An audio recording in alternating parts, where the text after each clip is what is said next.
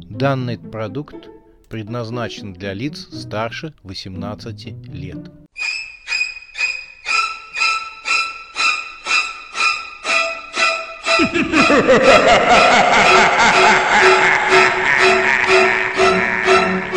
Пощекочи, нервишки.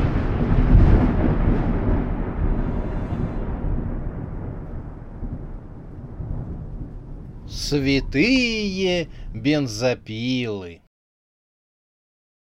Назло пожаловать в преисподнюю.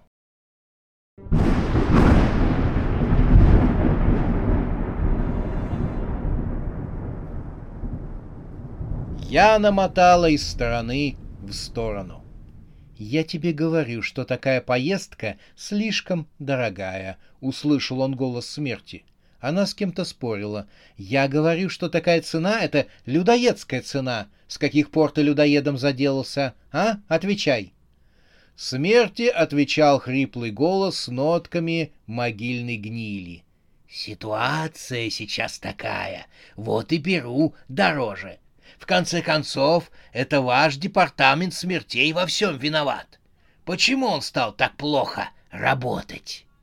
«Работаем как можем», Ян открыл глаза. Он сидел на заднем сиденье такси. Машина грохотала по ухабам, а за окнами поднимались клубы сиреневого дыма. Двери дребезжали, сиденье, на котором сидел молодой человек, было вспорото. «Три маг-рубля за поездку до преисподней. Это, это слишком дорого!» — настаивала на своем смерть. Она сидела впереди на пассажирском сиденье рядом с водителем. Самого водителя Ян не видел, но видел лишь его руку, которая лежала на рычаге переключения скоростей. Она была черная, высохшая, как у мертвеца. Из зеленоватой кожи высовывались жесткие волоски, будто иголки дикобраза. «Ты же знаешь ситуацию», — продолжал вещать могильный голос, — «а ты живешь непосредством. Вот сиськи себе сделала, а?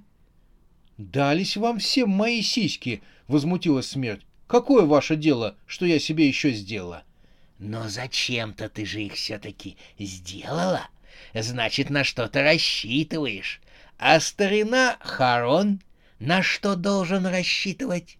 Сейчас и души не ходят в преисподнюю. Трафик сильно упал.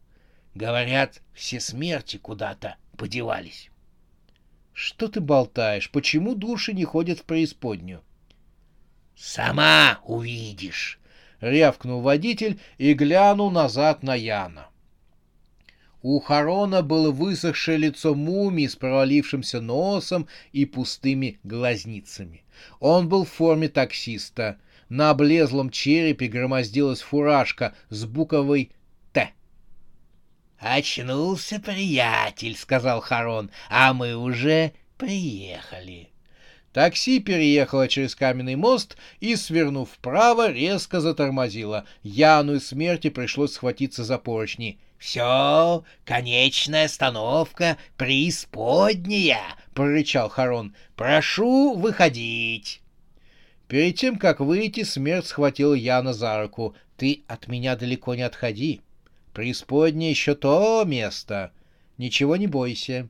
Я здесь почти как своя. Ну, как говорится, ненавидят больше родственников, конечно. Главное, ничего не бойся, и чтобы страшного ты не увидел, ничего не бойся. Понял меня? — Да, понял, — ответил Ян.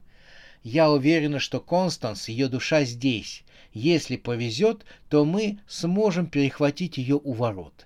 Ну а если нет, придется искать в преисподней. Это еще та Марокко. Ну да ладно, ты готов? Тогда выходим. Ян вышел из машины и едва не вступил в лужу. Хорошо, что ее частично перекрывала старая рабочая вывеска, похожая на те, что висят над входом в магазин. Ян чуть не подскользнулся на ее гладкой поверхности, заляпанной грязью. Сквозь грязь проступали буквы. «Что?» Что за ерунда?» — услышал он рядом удивленный голос смерти. Как его не интересовала причина ее возгласа, Ян все же не удержался и подошвой ботинка очистил остатки грязи с вывески. На ней готическими буквами было написано «Преисподнее, на зло пожаловать».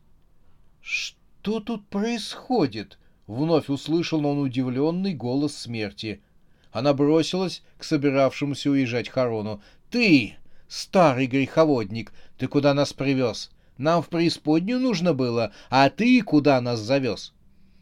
Ян сделал шаг вперед и поднял голову. В культурной жизни любого народа такие понятия, как подземный мир, ад, тартар, преисподняя, могут иметь различную форму, архитектуру различаться наполнением всевозможных видов чудовищ. Но едины все культуры в одном что та фигня, которая находится под землей и в которой мучаются грешники, место далеко неприятное, непригодное для жизни и даже, можно сказать, весьма отвратительное. Сознание же самого Яна при слове «преисподняя» рисовало себе громадный каменный развалины космических масштабов, которые в течение веков горят неугасимым пламенем пожаров, и зубастые языки пламени устремляются вверх к жуткому наполненному пеплом небу. Неумолкаемые стоны грешников раздаются со всех сторон, сопровождаемые жутким рычанием мучимых их демонов. Однако картина которая открылась Яну, повергла его в изумление. Он увидел перед собой каменную стену из желтого кирпича, в некоторых местах увитую живописным плющом. Над стеной простирались синие небеса, а у самой стены через равные расстояния размещались деревянные катки с пальмами и лимонными деревьями. Дул приятный свежий ветерок и щебетали птички. Но и это было еще не все. Все многовековые представления о загробном мире для грешников разбивались о хайповую табличку над железными воротами «Центр психологической релаксации». «Опа-на!» — вырвалось у осоловевшего Яна. «А где же котлы со смолой?» Где черти с трехзубцами? Где стенание и мучение грешников? Да где сами грешники-то и черти, в конце концов? Грешников видно не было, а вот черти были. Небольшая группа серых и коричневых чертей стояла возле железных ворот с плакатами и транспарантами. Черти были худыми, с рогами, а у некоторых были свиные пятачки. По своему виду они напоминали тех молодых философов, которые любят совершать культурные прогулки заводской части города с целью выпросить у случайного прохожего сигарету, тем самым спасти несчастного от вредной привычки, а также, возможно, и от других предметов обихода, которые, по мнению прогуливающихся философов, не оказывают должного влияния на становление философских и культурных взглядов их владельца. Правда, с потерей этих вещей их бывший владелец сразу живо наполняется любовью к мудрости и осознает свое место в чудном и уникальном мироздании. Черти трясли плакатами, ходили строем туда-сюда и вяло что-то скандировали, обращаясь к закрытым железным воротам. На плакатах было написано «Верните чертям пекла», «Мой котел, мой дом родной», «Без ада мы сироты», черти имеют право на пытки. Чуть поодаль от чертей стояла девушка в топике и коротких до колен джинсах. Короткую стрижку с дерзкой челкой прикрывала бейсболка, а лицо защитная маска. Девушка трясла рекламными флайерами. Некоторые из чертей брали флайеры из ее рук. Ничего не понимая, Ян, открыв рот, смотрел на происходящее. До его ушей донесся спор смерти с Хароном. «Вези нас в преисподнюю!» — настаивала смерть. «Что это за кефирно-йогуртовое заведение?» Харон ей отвечал. «Я привез вас в преисподнюю. Ты мне по дороге вообще не слушала, что ли? Весь ум в сиськи ушел. Я тебе об этом говорил. Закрылась преисподняя, закрылась и все тут. Все, Отойди от машины. Мне ехать нужно. Как так закрылась? Кто ее закрыл? Смерть схватилась за ручку дверцы такси и мешала Харону закрыть дверь. «Ядерный взрыв закрыл ее!» — рявкнул Харон. Ему удалось захлопнуть дверь такси, и машина с ревом унеслась прочь. Смерть повернулась к железным воротам. «Даже не представляю, что это за ерунда», — проговорила она. Ян пожал плечами. «Какая разница? Нам ведь главное найти Констанс», — сказал он и решительно двинулся к воротам. Смерть сбросила оцепенение и побежала следом. «Ты только не торопись, мало ли что там впереди», — сказала она. «Держись рядом со мной. Меня везде уважают. Я же смерть». Она решительно двинулась вперед.